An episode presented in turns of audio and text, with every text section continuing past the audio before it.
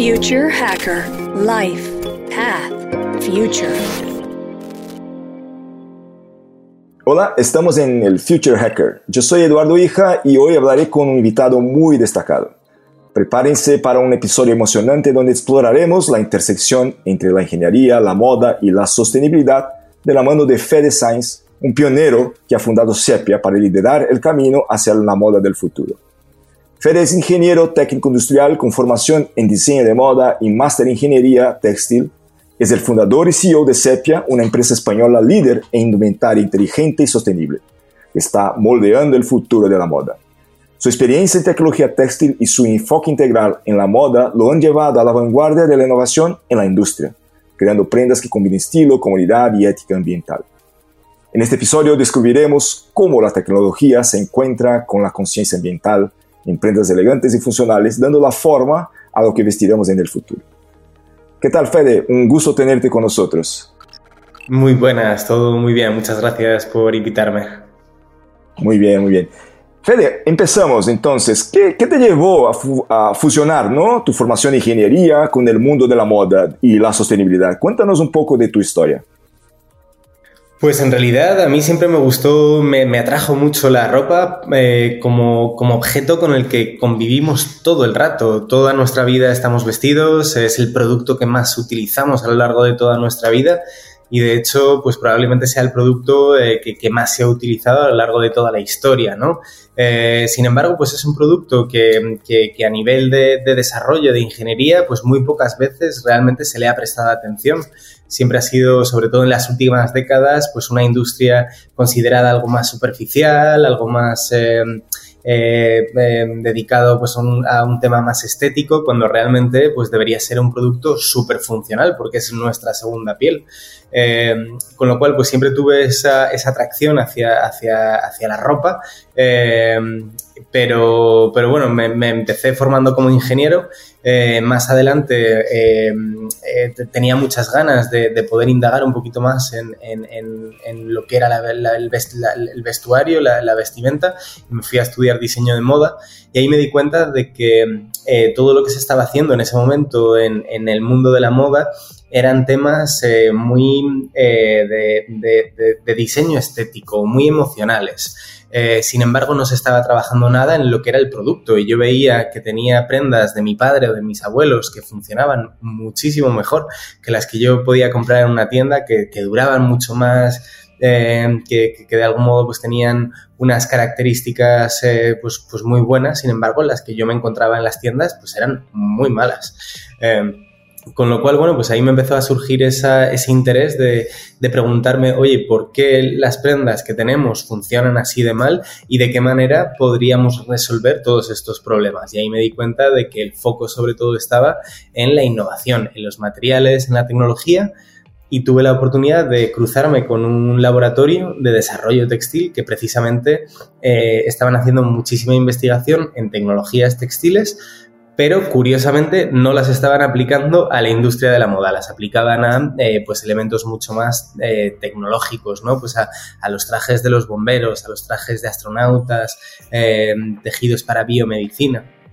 Y entonces, bueno, pues ahí vi que había un campo muy chulo por explorar hice ahí un máster con ellos en un laboratorio, en el laboratorio de tecnología textil y a lo largo de, un año pues pude empezar a entender y a comprobar cómo pues todos estos materiales y toda esta tecnología podía realmente generar un impacto en las prendas eh, de, de, vestir con las que todos nosotros pues nos, nos vestimos todos los días y cómo todo eso podía transformarse en poder generar una, una solución para poder ayudar a la gente a hacer su día a día pues muchísimo más fácil a través de, de, la innovación dentro de este sector de la moda.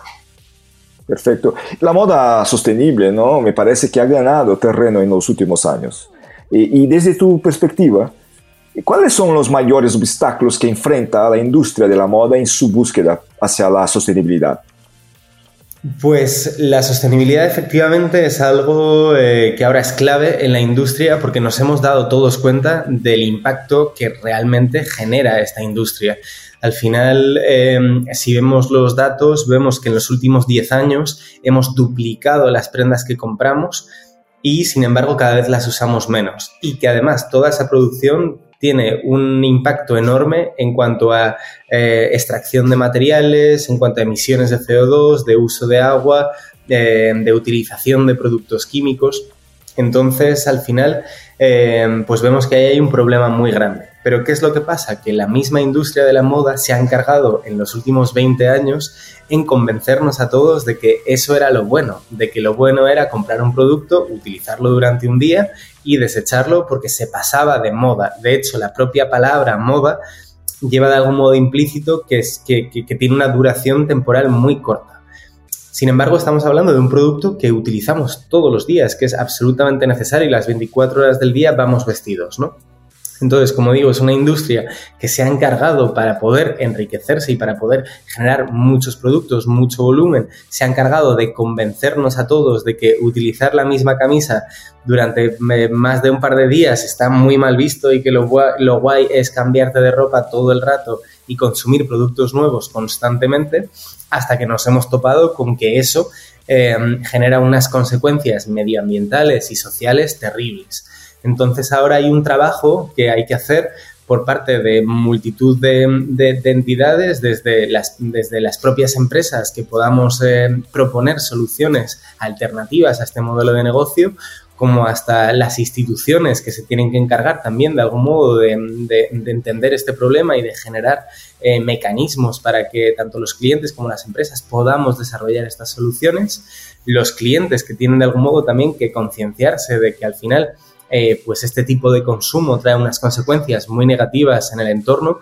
Aquí en España, por ejemplo, estamos sufriendo el verano más cálido de los que se tienen registrados jamás y probablemente sea el verano más frío de los que nos vengan por delante. Es decir, estas consecuencias de esta aceleración de consumo, de, este, de esta extracción de recursos, de estas emisiones de CO2, están teniendo ya consecuencias reales, este cambio climático, ¿no? Con lo cual, eh, pues hay que eh, empezar a, entender bien el problema, a ponerle nombre a este problema, a ponerle cifras a este problema y a ponerle mecanismos para poder eh, revertirlo. Y esto pasa por darle la vuelta a una mentalidad que teníamos todos, que era la que decíamos, ¿no? De usar y tirar constantemente los productos y que eso fuera lo bueno y lo que estuviese bien visto y en, y en conseguir eh, pues que todos empezamos a entender que no es necesario hacer esa cantidad de consumo de productos, sino que podemos utilizar productos mucho más duraderos, mucho más funcionales, utilizando materias eh, pues que generen mucho menos impacto, que incluso sean regenerativas y con todo esto pues construir una nueva economía. Pero esto al final lleva tiempo, eh, lleva esfuerzos y como digo, ahí tienen que ser esfuerzos compartidos entre las empresas, entre las entidades públicas, entre los clientes e incluso también entre los medios de comunicación como vosotros. Al final, esta parte de difusión de estos mensajes y la parte de, de, algún modo de ir eh, difundiendo eh, la problemática que existe es también esencial para que toda la sociedad vaya dirigiéndose hacia otro entorno de moda pues mucho más responsable con el medio ambiente y con las personas. Perfecto, y has, tocado algunos puntos muy, muy clave, yo creo que en, la discusión, en esta discusión, ¿no? Y, voy a, coger cada uno de ellos. Uno, el primero sería justamente la moda rápida, el fast fashion, ¿no? que ha sido, eh, eh, es un objeto de críticas por su impacto, justamente el impacto ambiental. Otro día estaba mirando que en el desierto de Atacama, aquí en Sudamérica, en Chile, ¿no? hay un espacio muy grande de que se desechan ahí prendas, incluso prendas nuevas que vienen de Estados Unidos, no, no sé de dónde viene, pero la verdad es que es, es, es, sorprendente, ¿no? ¿Cómo puedes imaginar un cambio, eh, este cambio? Es, un cambio que pasa del fast fashion, o sea, porque fast fashion es un, una, un trend, es algo que está ocurriendo, es algo que la industria eh, va a seguir empujando este tipo de comportamiento, es parte más del consumidor, concientizarse y presionar para que no sea así, o es parte de la industria que se vea parte de esta, de esta solución o parte del problema? ¿Cómo lo ves eso? Pues yo creo que es parte de, los tres agentes, incluso de los cuatro, si me dices, de los clientes de las empresas, de las instituciones públicas y de los medios de comunicación. Es decir, a día de hoy tenemos un grave problema en el cual la, la industria de la moda, como decimos, ¿no? Pues en los últimos años se ha dedicado a producir una cantidad enorme de prendas de muy baja calidad, de muy poca durabilidad eh, y de escasa eh, reciclabilidad. De hecho, todas estas prendas que nos encontramos en, como dices, en el desierto de Atacama, en Sudáfrica, en un montón de, lugares, eh, son consecuencia de que los diseños, o sea, de que las prendas están diseñadas para ser desechadas muy rápidamente y no poderse reciclar. De hecho, a día de hoy únicamente el 1% de las prendas se reciclan en ciclo cerrado, lo que significa que el 99% de las prendas al final van a, estos vertederos o, incluso pues se exportan a otros países eh, donde se van acumulando sin, que tengan una viabilidad de solución. Entonces, al final, eh, como digo, la industria, por un lado, en, estos últimos años lo que ha intentado es eh, generar muchísimo negocio. ¿Y cómo se genera ese negocio? Pues convenciendo a la gente de que eh, todo el rato tienes que estar consumiendo productos. Y además, como esos productos tienen un coste para el consumidor muy bajo, pues se pueden ir consumiendo muy rápidamente. Lo que pasa es que de ahí nos olvidamos que ese coste tan bajo que tienen los productos eh, oculta un coste que hay por detrás, que es todo el coste en derechos laborales de las personas que están fabricando estos productos en unas condiciones realmente terribles para poder tenerlos a estos precios. Y por otro lado, también nos olvidamos de toda la contaminación y toda la necesidad de energía, de agua y de recursos que está requiriendo todo esto. Lo que pasa es que como la mayoría de estos productos se producen en terceros países, nosotros no lo vemos. Y entonces pensamos que una camiseta pues cuesta 3 dólares y es algo normal. En realidad no, cuesta mucho más. Y le cuesta mucho al planeta y le cuesta mucho a las personas que están eh, fabricando esos productos. Pero como digo, como es algo que no vemos, parece que no existe. El problema de todo esto es que las consecuencias de todo este consumo sí que ya las empezamos todos a ver. Y aunque la producción se esté haciendo en Bangladesh, en Laos o en Vietnam, toda esa contaminación, todas esas emisiones son las que a día de hoy están haciendo que el planeta de forma global, porque todos somos el mismo planeta, empiece a tener una serie de consecuencias, ¿no? Con lo cual, em, de algún modo, la industria, a la industria este modelo le ha venido muy bien, se han enriquecido mucho. En España la mayor fortuna que tenemos eh, es una empresa de moda, en Francia la mayor fortuna es una empresa de moda, en Suecia la mayor fortuna es una empresa de moda, con lo cual es un sector que ha enriquecido y que ha generado eh, pues una cantidad enorme de riqueza también de empleo, no hay que negarlo, y también pues eh, eh, ha tenido su impacto positivo en algunos elementos, ¿no? Pero, eh, pero si, dejamos que la industria se autorregule, la industria sobre todo va a mirar a corto plazo cuál es el resultado que quiero para este año. Y entonces, si puedo producir mucho más y vender mucho más, para mí fenomenal. Ya si el planeta se va al traste dentro de 10, 15 años, bueno, yo igual yo ya he hecho mi dinero y ya veremos lo que pasa, ¿no? Por eso es tan importante que no dejemos a las empresas solas, sino que haya un marco legislativo que realmente empiece a regular todo eso y a decir, oye, está muy bien que tú quieras eh, explotar los recursos naturales del planeta, explotar laboralmente a las personas que hagan unos productos de muy bajo coste para que tú te enriquezcas, pero eso tiene muchas consecuencias, con lo cual vamos a empezar a poner normas y vamos a empezar a poner... Eh, eh, taxes, ¿no? Vamos a empezar a, ir haciendo que ese modelo que ha sido el, que ha triunfado en los últimos años a nivel económico, pero que ha generado todas, todas estas consecuencias negativas, empiece a revertir. Y para eso hace falta una legislación, pero también hace falta que el consumidor empiece a entender realmente qué consecuencias tiene ese tipo de consumo.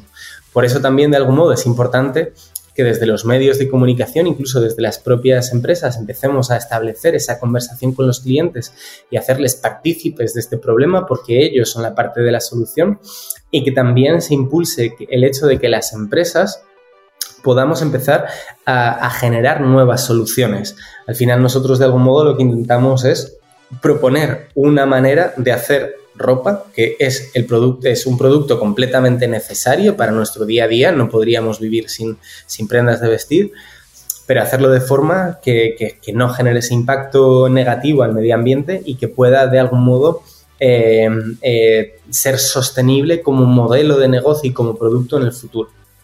Con lo cual, bueno, es un poco enrevesado, hay muchos factores de algún modo a ir teniendo en cuenta, pero no es algo único de que las empresas por sí solas vayan a cambiar. Si nadie les fuerza a las empresas, eh, probablemente pues seguirán haciéndolo así. Y si el planeta mientras tanto pues se va al traste, mm, ellos habrán tenido sus beneficios, igual pueden irse a construir un nuevo planeta para vivir solamente ellos, pero el resto de la humanidad de algún modo...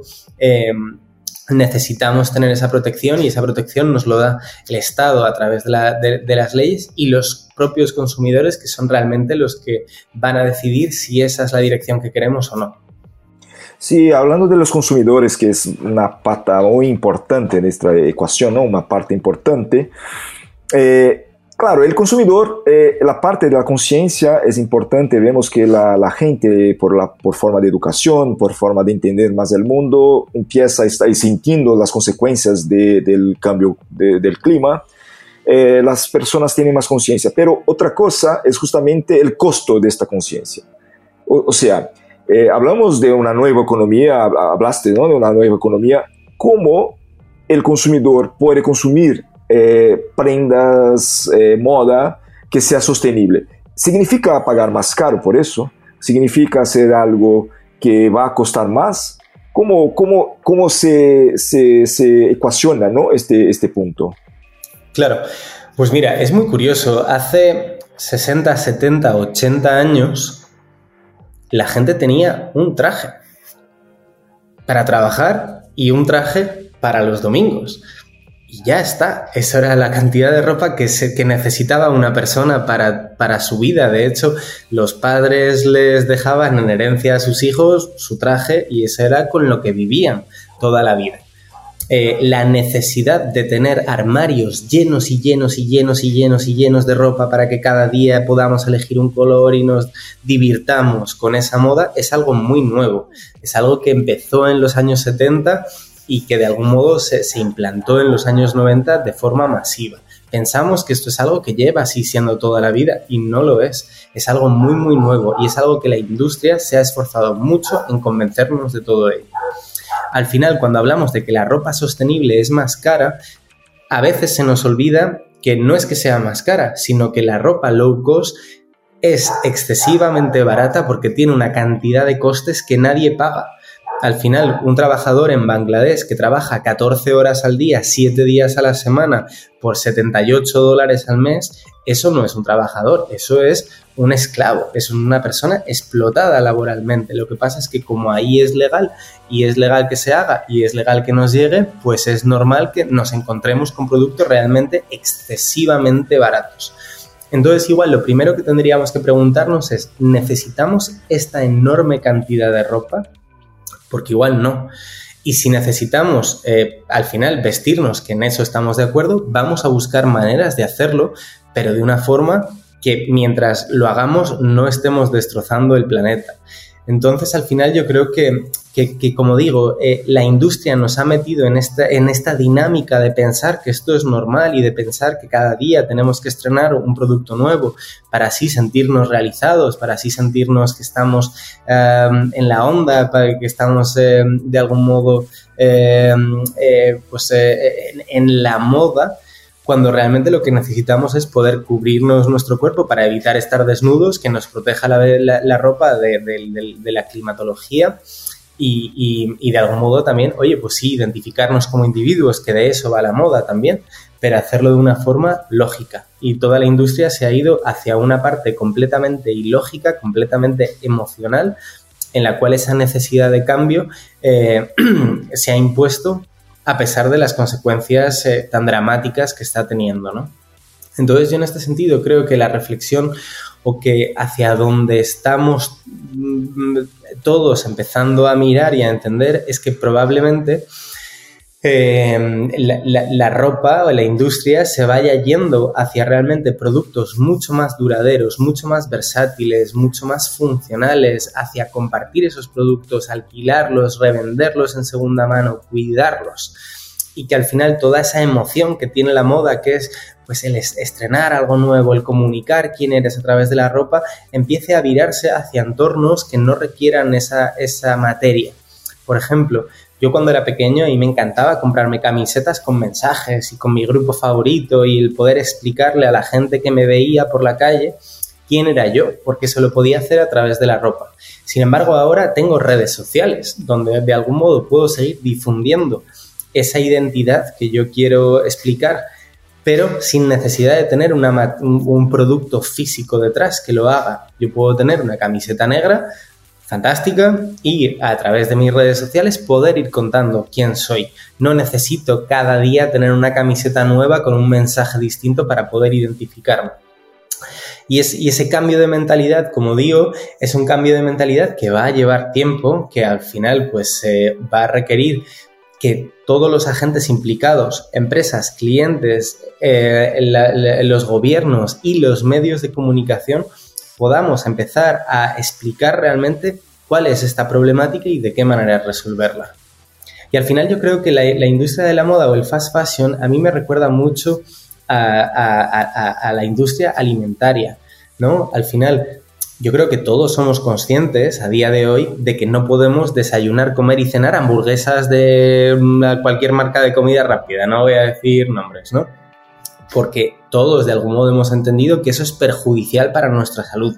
Habrá alguna persona que decida todos los días comerse 30 hamburguesas y patatas fritas y eh, tal, pero, pero hemos sido educados en que ese tipo de alimentación es perjudicial para nuestra salud. Sin embargo, no hemos sido educados todavía en que este tipo de consumo es perjudicial para nuestra vida en el futuro en este planeta. Eso que ese es un poco el siguiente cambio, yo creo que que, tiene que suceder en la industria. Sí, muy interesante este paralelo con la industria alimentaria, la comida, que es algo también clave para eh, que la humanidad exista, ¿no? Para que seamos ahí, que podamos ahí sobrevivir. Eh, y ahí, hablando un poco eh, del, del, de lo que hablaste de la, de, la, de la sostenibilidad, de la industria, en el extremo, al final, lo que me estás diciendo aquí es que la industria, como existe hoy, industria eh, de moda va, tiene que acabar, tiene que mudar completamente. Porque, mira, hay una cadena. En la cadena, como, y al final, y un punto de esta cadena existe empleos, existe la economía, existe cosas ahí que, eh, que son ahí, eh, impactan a toda la sociedad. ¿Es así? ¿Cómo sería eso? Porque la industria, de la forma como es hoy, genera dinero para mucha gente, incluso para los empleados, para la gente, para la sociedad. ¿Cómo, cómo se balancea eso? Pues es una pregunta muy interesante. Al final, las industrias se van reorganizando y recomponiendo. Y, los trabajadores también lo hacen. Em, el, hecho de que veamos eh, que el modelo actual de moda rápida tiene unas consecuencias positivas, no tiene, eh, cuando hablo de consecuencias positivas, como bien dices, es pues, la generación de empleo que supone, eh, la cantidad de, empresas que hay en ese sentido, en, ese, en este sector, y la cantidad también de riqueza que esto genera, ¿no? Pero cuando, cuando solamente nos fijamos en eso y no nos fijamos en las consecuencias negativas de todo el impacto, parece que este sistema hay que mantenerlo porque si no, pues de algún modo, eh, pues todos estos trabajadores no tendrían nada que hacer. Yo lo veo de una forma un poco diferente. Al final creo que, eh, como digo, la ropa es algo que vamos a tener que utilizar siempre. Eh, llevamos más de 15.000 años utilizando ropa, probablemente en los próximos cientos, no sé si miles, pero seguro que cientos de años seguiremos utilizando ropa. Pero todo el consumo lo podemos empezar a hacer de forma distinta. Y te voy a poner otro paralelismo. Hace 20 años, cuando nosotros consumíamos música, ¿Cómo lo hacíamos? Pues lo hacíamos de una forma muy física y muy material. Teníamos un, cassette o un compact disc que era de plástico, tenía un papel dentro, tenía un forro de plástico, tenía un montón de materia involucrada. A día de hoy consumimos música y probablemente consumamos muchísima más música que hace 20 años, pero no tenemos esa necesidad material de tener música. ¿Eso significa que haya empresas eh, que hayan dejado de funcionar? Seguramente sí, seguramente pues las empresas que hacían los compact discs ya no estén trabajando y esos empleados se hayan tenido que reconvertir en otra cosa. Pero a día de hoy podemos seguir haciendo mucho consumo de música, la industria ha crecido muchísimo y eh, genera mucho menos impacto a nivel de materias primas que generaba antes. Cuando empezamos a hablar del sector de la moda, esto mismo lo podemos empezar a entender viendo cómo las propias empresas podemos empezar a proponer ya no solo productos a nuestros clientes, sino también servicios. Oye, yo te vendo esta camisa, pero además te puedo ofrecer el servicio de reparártela si se te estropea, de, actualizártela cuando quieras. Eh, sin necesidad de tener que hacerte una camisa nueva, oye, se te ha roto algo, yo te la arreglo. Eh, ¿Quieres cambiar el cuello de tal? Yo te cambio esta pieza, no te cambio la prenda entera. Incluso en un futuro, que a mí es una de las cosas que más me, me gusta ver cómo está evolucionando, Tal vez podríamos tener incluso prendas digitales en las cuales pues tú esta camisa pues puedas cambiar el color y ahora sea azul, luego sea eh, verde, luego tenga rayas y a través de un software pues pueda ir modificando con tintas electrónicas con una serie de desarrollos que, se están haciendo ahora y poder ofrecer servicios a, a, estas, a, estos, a estos productos, ¿no? Y estos trabajadores de, de la industria poder, tendríamos que empezar a entender de qué manera reconvertirlos, pero eso no debería ser de algún modo el, motivo por el cual seguir haciendo lo que estamos haciendo a día de hoy, porque como dices, al final la sostenibilidad no es un no es un eslogan de marketing, la sostenibilidad lo que significa es que el modelo actual no es posible hacerlo dentro de 10 años, porque no va a haber materias primas, porque no va a haber agua, porque no va a haber eh, energía para, hacer todo esto. Entonces, no es algo que queramos hacer más bonito y ponerle aquí el, claim de eco-friendly, sino que si seguimos, si, si seguimos sin cambiar, podremos estar dos años más, tres, cuatro, cinco, pero más allá de eso, no es viable hacerlo. Y sin embargo, tendremos que seguir vistiéndonos. Sí. Fede, para todo eso, eh, ¿qué, ¿qué, rol juega la tecnología para ayudar pues, en este desafío? ¿Puedes dar, darnos pues, ejemplo incluso? Claro, pues al final la tecnología es siempre una herramienta que te permite eh, hacer cualquier cosa. En el caso, por ejemplo, de, la ropa, y esto ya me lo voy a llevar yo a, mi terreno, lo que hacemos nosotros en, en, Sepia, nosotros hacemos una propuesta de, prendas de vestir eh, muy funcionales de cara al usuario, pero también eh, con una enorme mejora en cuanto a impacto medioambiental. Y si comparamos una camisa nuestra con una camisa de algodón convencional, podemos estar hablando de que estamos ahorrando más de un 99% del uso del agua en los procesos de producción. Reducimos a más de la mitad las emisiones de CO2 solamente en la cadena de producción eh, conseguimos reducir también más de un 90% la utilización de productos químicos y como digo, eso solo en la fase de producción. Nosotros además conseguimos que las prendas no haga falta plancharlas con toda la cantidad de energía, recursos que, que, eso requiere, que reduzcan enormemente los lavados.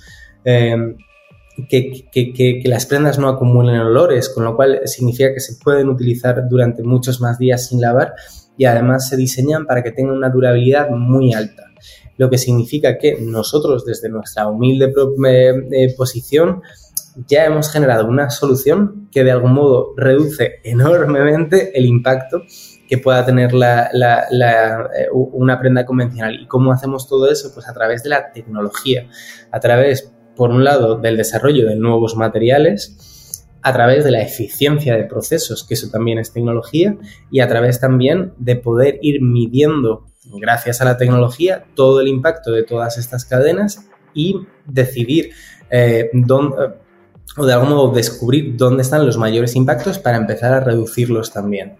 Con lo cual la tecnología de algún modo eh, no es un fin como tal, es una herramienta que nos permite el poder mejorar y hacer más eficientes eh, pues todos los productos y los procesos que tenemos a nuestro alrededor. O que incluso nos permite poder eh, revender en segunda mano los productos, hacer mm, contacto entre gente que quiere un producto y gente que, que, que, lo demanda y poder generar ese ciclo con el cual podemos empezar a ir reduciendo el impacto. Como digo, esto es una carrera a, largo plazo, no es algo que vaya a suceder de un día para otro, pero la tecnología en este sentido pues es fundamental. Y ya no solo la tecnología, la innovación para poder ir proponiendo soluciones ante este, este grave problema que es eh, el impacto que tiene a nivel medioambiental y social la industria de la moda. Vemos ahí, eh, escuchándote, ¿no? Ahí bien, eh, yo creo que la gente también que nos escucha ahora eh, se puede notar que tienes, tienes mucha conciencia de, de, de, lo que hablas, ¿no? y, pero también mucho el corazón, o sea, el sentimiento ahí de hacer la diferencia. Eh, y mezclando otra cosa, quizás ahí por, por, la parte de ingeniería con la moda, esta mezcla ha sido una mezcla interesante. Otra mezcla eh, que me gustaría preguntarte es, ¿te consideras más activista o más una persona de negocios? ¿Qué exactamente, cómo se, cómo, cuando miras al espejo, cómo, cómo se ve, cómo te ves? desde el comienzo eh, eh, entendimos que la compañía como tal no podía ser una compañía activista, tenía que ser una compañía positiva, eh, de, de, proposición de solución. Al final, de algún modo, toda la labor activista consiste en, sobre todo en señalar los problemas, dónde están esta, esta problemática, en poder exhibirlos y en poder concienciar a la sociedad de que ese problema existe. Eh, a mí me gusta ser mucho más propositivo.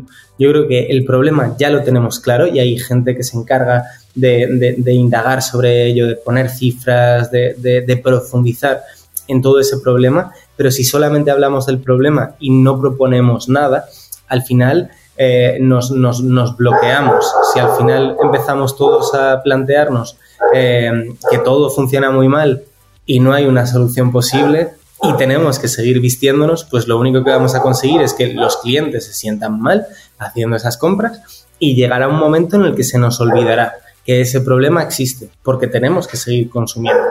Con lo cual, nosotros desde el principio entendimos que esa no era nuestra labor, sino que nuestra labor era la de proponer, la de proponer soluciones. No, no, no, no, porque por un tema empresarial queramos eh, crecer y tener y facturar dinero. Eh, la empresa nunca la cree con ese fin, la cree con el fin de poder generar estas soluciones. Al final a mí me pasaba mucho con mis amigos, eh, pues que todos nos quejamos, ah, el mundo funciona fatal, ah, las cosas están muy mal, ah, esto qué horrible es. Pero si solamente nos quejamos y no hay una respuesta de decir, vale, esto funciona mal, espérate, vamos a intentar arreglarlo, vamos a intentar proponer fórmulas para conseguir que todo esto eh, no sea así. Y, en ese, y en ese sentido, eh, yo me siento mucho más... Eh, no, sé cuál es la palabra exacta que has utilizado, pero me siento mucho más propositor de, soluciones antes que, antes que activista y de, algún modo también eh, nos, fuimos dando cuenta con el paso del tiempo de que al cliente o de que a, la gente no le gusta tanto oír los problemas si no hay una solución. Le gusta más escuchar las soluciones y qué pueden ellos hacer para cambiar, que simplemente enfocarnos en que todo va mal y que todas las cosas se están haciendo mal. Entonces, en este sentido, lo vemos desde, un punto de vista mucho más optimista de explicar de qué manera podemos cambiar eh, y de qué manera podemos generar un impacto positivo.